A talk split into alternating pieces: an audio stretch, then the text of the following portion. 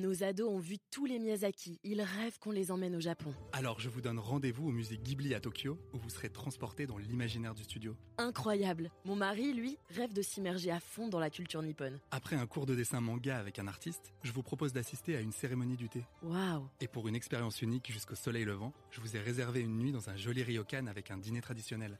Je nous y vois déjà. Avec Marco Vasco, ne rêvez plus, vivez votre voyage l'esprit libre. Au rendez-vous sur marcovasco.fr pour imaginer votre prochain voyage sur mesure. Les podcasts du Figaro. J'ai rencontré May Deco à 16 000 km de Paris.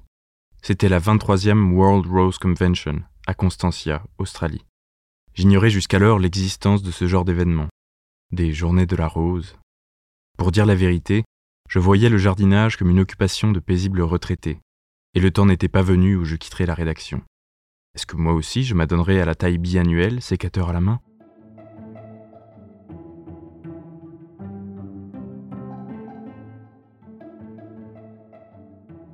Bonjour et bienvenue dans le podcast Le Moment des livres. Vous venez d'écouter un extrait de La douceur d'Étienne de Montetti, publié chez Stock. Un roman inspiré par une figure de la résistance qui nous plonge dans la vie de May Decaux. Je m'appelle Alice Develay et aujourd'hui je suis avec l'auteur de ce roman. Bonjour Étienne de Montetti. Bonjour Alice. Vous avez publié La douceur. Dans ce roman, nous suivons les pas d'un journaliste en Australie pour la Convention internationale de la rose. Ses pas vont croiser ceux de Barbara, une jeune journaliste allemande. Ensemble, ils vont rencontrer May Deco, la présidente de l'événement. Ils vont vouloir en savoir plus sur elle et même écrire un livre à son sujet. Au départ, May Deco refuse, et puis elle finit par accepter de se confier sur son passé, son passé de déportée à Ravensbrück. Alors première question, Étienne de Montetti, comment est né ce livre et pourquoi la douceur? Alors ce livre est né d'une rencontre avec une femme qui s'appelait Lily Gerlach, qui était belge et qui avait été, comme euh, mon héroïne, déportée à Ravensbrück à l'âge de 20 ans et elle s'était reconstruite après la guerre grâce à cette passion pour les roses et cette concomitance entre la plus grande horreur de la déportation et la plus grande douceur de la rose, de l'amour des fleurs.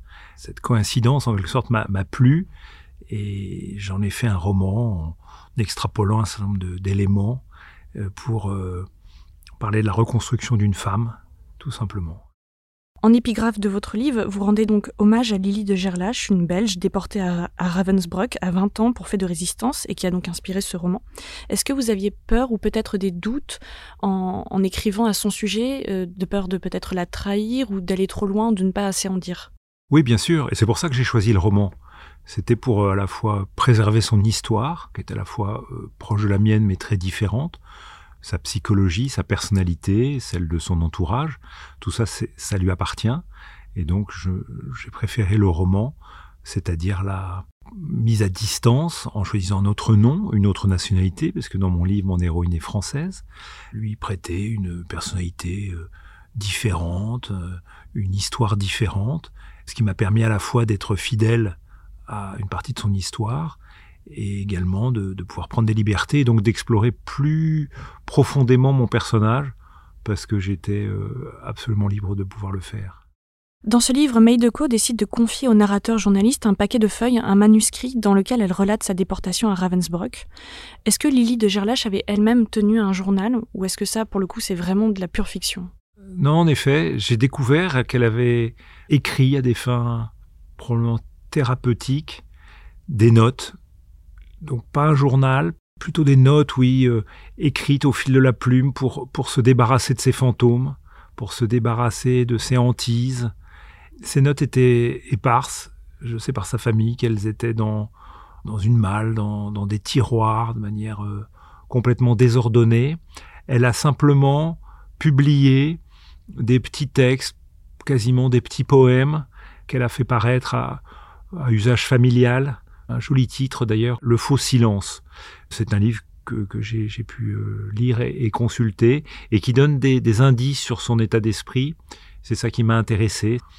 C'est là où elle exprime la permanence de, ses cauchemars, euh, de ses hantises, la permanence aussi de, du sentiment d'être étrangère au monde parce qu'elle vit ou elle revit des choses de manière intérieure alors que l'extérieur est absolument impeccable. C'était une femme qui avait une, vie sociale, une vie personnelle, une vie euh, mondaine, en quelque sorte euh, tout à fait euh, classique, et personne n'aurait pu soupçonner derrière cette femme élégante, entreprenante, qui avait dans la société belge un rôle important, mais que derrière il y avait une femme fragile, une femme que la déportation avait durablement ébranlée. Est-ce que, comme le, narrateur, lui, qui a consulté euh, des essais sur la déportation, des livres de Wiesel, de Samprin, vous-même, vous avez relu des livres euh, portant sur la Seconde Guerre mondiale pour écrire ce livre? Oui, en effet, j'en lis euh, depuis très longtemps, depuis, depuis l'âge de 15 ans, quand on m'a mis entre les mains Martin Gray, au nom de tous les miens. J'ai surtout découvert quelque chose, c'est la déportation féminine. C'est quelque chose de de commun à la déportation et de spécifique parce que ça a trait aux femmes. Et il y a, pour euh, s'intéresser à cette euh, déportation particulière, il y, a, plusieurs grands livres. Il y a Charlotte Delbo, il y a Geneviève de Gaulle, mais il y a surtout euh, Germaine Tillon. Pourquoi? Parce que Germaine Tillon était une grande scientifique, c'était une ethnologue, et qu'elle a, dès son arrivée à Ravensbrück, entrepris un travail scientifique sur ce qu'elle vivait, sur ce que ses camarades vivaient. Elle a, pendant ce, temps de, réclusion, elle a euh, récupéré, fait récupérer par ses camarades de la documentation, des papiers venant de l'administration allemande, ce qui lui a permis, sitôt la, libération euh, du camp de Ravensbrück, d'entreprendre un travail considérable de mémoire, un travail de, de chiffrage, un travail de témoignage. Tout ce travail lui a permis d'être d'ailleurs d'être cité comme témoin dans les grands procès de l'après-guerre s'est présentée au tribunal avec, euh, avec des documents euh, très importants euh, pour la mémoire et pour la vérité. Elle en a fait des livres, ou elle en a fait un livre, tout simplement, qu'on va appeler Ravensbrück. C'est un travail sans cesse mis à jour, sans cesse complété de, tout ce qu'elle a pu vivre dans ce camp. Ça va des conditions de détention au profil des surveillantes, en passant par les expérimentations médicales qui ont pu avoir lieu dans, euh, dans ce camp. Bref, une sorte de, de panorama ethnologique absolument saisissant mené par cette femme. Des histoires pleines d'espérance, des leçons de courage, la littérature en est remplie, alors quel livre illustre pour vous l'espoir? Je pense que ce sont les livres de Saint-Exupéry, euh, Terre des Hommes, qui sont des, à la fois des magnifiques histoires, mais où il y a une foi en l'homme tout à fait euh, particulière, qui d'ailleurs n'est pas particulièrement inspirée par euh, une religion ou par une certaine philosophie. Il y a chez Saint-Exupéry une sorte de vitalité, de foi en l'homme, de foi en la technique, de foi en, le génie euh, de la nature humaine qui fait qu'on surmonte les difficultés et qui en font un écrivain qui a été beaucoup raillé, un peu caricaturé, mais je reconnais que je le, je le relis et qu'il apporte à, notre temps, comme au sien d'ailleurs, une sorte de leçon euh, d'optimisme dans la nature humaine qui est, toujours la bienvenue. Quel livre vous a fait aimer lire? Il y a plusieurs livres. Je pense que l'accès à la littérature se fait par une sorte d'escalier. On commence euh, à lire euh, Oui Oui et puis Fantomette. Le premier qui vous viendrait à l'esprit, qui vous a marqué? Ah bah, C'est Fantomette. Parce que le, le meilleur ami de Fantomette, c'est c'est un journaliste qui s'appelle L'œil de lynx, qui donne envie à tous les lecteurs et à toutes les lectrices d'être aussi journalistes. Et puis la marche du dessus, c'est probablement euh, Jules Verne, et la marche encore après, c'est, c'est Dumas. Et puis après Dumas, ben, on, peut, aller euh, chez Balzac, chez Stendhal, chez Tolstoï. Euh. Mais si on commence par le commencement, oui, c'est Fantomette. Quel est votre livre de chevet? Mon livre de chevet, mon Dieu. Mon livre de chevet, c'est l'Évangile. Quel livre vous a fait pleurer? Je crois pas qu'il y ait de livre qui m'ait fait pleurer. Il y a des films, des musiques qui me font pleurer. Je suis pas sûr que les livres me fassent pleurer. J'ai souvenir adolescent d'avoir été très marqué, par exemple, par la scène des Trois Mousquetaires où Milady va être marquée au fer rouge parce qu'elle est convaincue d'assassinat. C'est une scène euh, tout à fait euh, saisissante.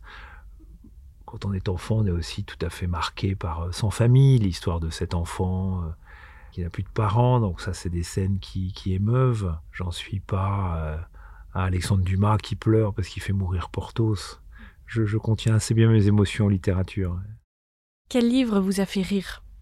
Je crois que c'est le confort intellectuel de Marcel Aimé, qui est un, une satire très très drôle des précieuses ridicules de son temps, des années 50. Donc il se moque beaucoup de, de tous les conformismes intellectuels et littéraires euh, de l'époque. Il fait un faux poème surréaliste très très drôle et il en fait un commentaire euh, très très amusant. Et puis il fait aussi une analyse de texte de, du poème de Baudelaire euh, sur la beauté. Et on peut plus relire après ce poème sans penser à tous les commentaires très très drôles que, que, que Marcel Aimé fait dessus. Quel livre vous a mis en colère? Je pense que tous les mauvais livres me mettent en colère. Les livres euh, où je vois des, des banalités de style ou des fautes. Mais ça, je pense que ça met en colère. Qu'on se dit, euh, c'est du temps perdu. Et à, à un moment de la vie, on se dit, on n'a on a plus le temps pour ces livres euh, quelconques. Et ce qui met certainement en colère, c'est de voir euh, leur accueil critique, leur accueil en librairie, alors qu'il y a tant et tant de merveilleux livres qui, qui, qui, qui n'auront jamais de lecteur. Quel livre aimez-vous offrir? Alors je connais des gens qui offrent toujours le même livre, leur livre de passion, dont ils ont offert 200 exemplaires. Moi, je pense que j'offre le dernier livre que j'ai vraiment aimé. Et le dernier en date? Alors le dernier en date, ben, c'est la future rentrée littéraire, donc je suis un peu prophète euh, en mon pays.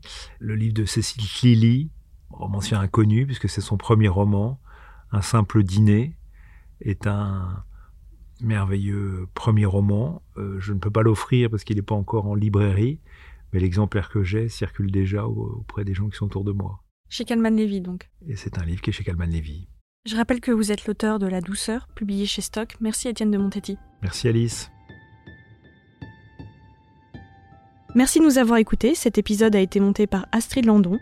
Louis Chabin était à la prise de son. Vous pouvez retrouver tous nos podcasts sur lefigaro.fr et sur vos plateformes d'écoute préférées. À bientôt!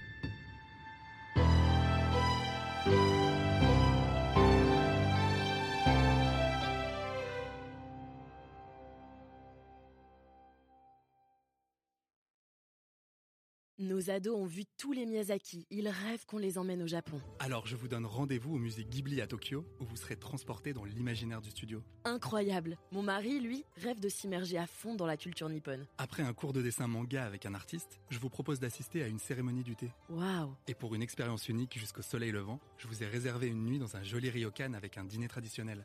Je nous y vois déjà. Avec Marco Vasco, ne rêvez plus, vivez votre voyage l'esprit libre. Au rendez-vous sur marcovasco.fr pour imaginer votre prochain voyage sur mesure.